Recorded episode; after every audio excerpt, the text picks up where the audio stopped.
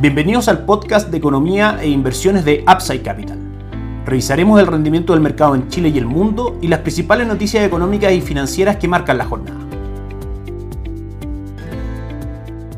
Muy buenos días, ¿cómo están ustedes? Lunes 25 de septiembre de 2023, soy Ramiro Galeano, fundador de Upside Capital. Les doy la bienvenida a otra edición más de mercados en Upside Capital. Comenzamos revisando el mercado local, donde la agenda estará marcada por la entrega el día de mañana por parte del Banco Central de una nueva encuesta de operadores financieros que nos servirá para medir las proyecciones actuales en el mercado respecto a tasa de política monetaria e inflación, que finalmente derivan en las variables que influyen en el mercado de renta fija que ha tenido durante esta última semana este mercado con algunas correcciones, específicamente porque las expectativas de tasa de política monetaria para diciembre de 2023 estaban hace algunos meses en un 7%, hoy día están alrededor del 8%, luego el último informe de política monetaria, encuesta de expectativa económica y una serie de datos más, y eso por supuesto hace corregir el valor de los activos. Recordemos que la relación es inversa entre la tasa de descuento de los bonos y el valor de estos, de manera que si el mercado descuenta que probablemente vamos a tener una tasa de política monetaria un poco más alta durante este año, sobre todo en la parte final del año, más alta de lo proyectado, pero más baja que la actual. Tiene que venir una corrección, digamos, en el valor de los activos o a lo menos mantener un comportamiento bastante estable sin mostrar grandes avances como ha sido durante las últimas semanas. En todo caso, el escenario base para renta fija que es apostar a la caída de tasas constante en el mediano largo plazo y por supuesto a la disminución de la inflación se mantiene totalmente inalterable. Estas son correcciones de corto plazo. Pasamos a revisar el cierre de la semana pasada de IPSA, cayó un 0. 44%, cerró en 5.831 puntos. A esta hora en nuestras pantallas cotiza en 5.816 puntos, sigue retrocediendo, cae un 0.23%. Sokimich B, la acción que más cae, un 0.32%. Falabella un 0.93%. La TAM que cae hoy día un 1.42%. El retorno durante el año de Elipsa es del 10.83% y la caída durante el último 7 días ha sido el 2.84%. Nuestra recomendación de inversión, Itaú Esca Chile Equity, fondo mutuo de renta variable local, con un excelente track record histórico frente al índice, presenta un retorno acumulado durante el año del 7.23%. El dólar que cerró en 894,70 subiendo 3 pesos el día viernes, hoy día en nuestras pantallas marca superando los 900 pesos, 901,50 a esta hora y tocando máximos durante el día de 902,30. Para confirmar la ruptura de los niveles de 900 hacia arriba, tenemos que esperar que hoy día el cierre sea por sobre 900 y que mañana finalmente la apertura también sea por sobre 900 pesos. Los fundamentales que tienen al dólar con esta presión alcista desde nuestro punto de vista de corto plazo es uno, la disminución de tasa política monetaria en Chile y la mantención de la misma e incluso un alza extra de la tasa de política monetaria en Estados Unidos. Ese diferencial tiende a hacerse más pequeño y por ende aumenta la demanda por dólares. Y por otro lado, lo comentado durante la semana pasada por parte de la Reserva Federal de en general mostrar que las tasas promedio esperadas de política monetaria durante el año 2024-2025 van a ser más altas que las que esperaban anteriormente, aunque menores que las actuales, de manera que el proceso de caída de tasa de política monetaria finalmente en Estados Unidos probablemente sea de una velocidad y un ritmo menor al que el mercado esperaba y por supuesto eso también trae correcciones, mayor demanda por dólares y alza del dólar en el mundo, así como también en Chile. De hecho, el dólar index, el dólar en el mundo está en este minuto cotizando en 105,70, rompiendo también la resistencia que estaba bastante marcada desde noviembre del 2022 los niveles de 105,37. De confirmarse esta ruptura, los próximos niveles del dólar index podrían estar cerca de 107 y este seguiría siendo un factor para ver al dólar peso en Chile aún más arriba. El cobre hoy día cotiza en 3,66, cayendo un 0.81%, también presentando una ruptura técnica de un soporte que ha respetado, a excepción de algunas rupturas, también desde noviembre de 2022, de confirmarse la ruptura de los niveles de 3,67, donde estaba este soporte que comentamos, podría llegar fácilmente a operar en 3,57 dólares por libra de cobre. Revisamos el calendario económico, por supuesto haciendo hincapié en que durante la semana pasada lo que más afectó a los mercados que tuvieron un muy mal rendimiento semanal fue lo que decíamos de estas proyecciones por parte de la Reserva Federal de promedios de tasa de política monetaria más altos de lo que se esperaba para los años 2024 y 2025 y probablemente un alza extra durante este año 2023. Durante esta semana vamos a tener varias noticias importantes para los mercados, para el comportamiento de los activos y por sobre todo para tener referencia respecto a cómo la Reserva Federal puede ir quizás variando su discurso. El día martes, es decir, mañana tendremos desde Estados Unidos permisos de construcción, confianza del consumidor de, de Conference Board y venta de viviendas nuevas correspondientes al mes de agosto. El miércoles 27 tendremos pedidos de bienes durables y el jueves 28 Aparte de algunos datos de inflación de España y de Alemania, por parte de Estados Unidos tendremos Producto Interno Bruto del segundo trimestre, como siempre peticiones semanales por subsidio de desempleo, venta de viviendas pendientes y declaraciones de Jerome Powell, presidente de la Reserva Federal. El día viernes será de todas maneras el día más importante de la semana, donde se hará conocer el IPC de la zona euro y también el precio de gasto en consumo personal, el índice PCE. En Estados Unidos, el indicador favorito por parte de la Reserva Federal para seguir el movimiento de los precios en Estados Unidos. Por último, los mercados comienzan la semana de la siguiente manera. Como decíamos, el dólar index sube día un 0.41%. En Asia, la jornada es mixta, con el Nikkei 225 de Japón subiendo un 0.85%, el Hansen de Hong Kong cayendo un 1.82% y el índice de Shanghai cayendo un 0.54%. En Europa, el Eurostock 600 cae un 0.97% y el DAX alemán cae un 1.3%, con todo el resto de las plazas bursátiles cayendo sobre un 1% en Europa. Y por último, Estados Unidos comienza la jornada también con pérdidas. Dow Jones cae un 0.5%, S&P 500 un 0.25% y Nasdaq un 0.23%. Eso es todo por hoy, que estén muy bien, tengan una excelente semana, nos encontramos mañana. Chao, chao.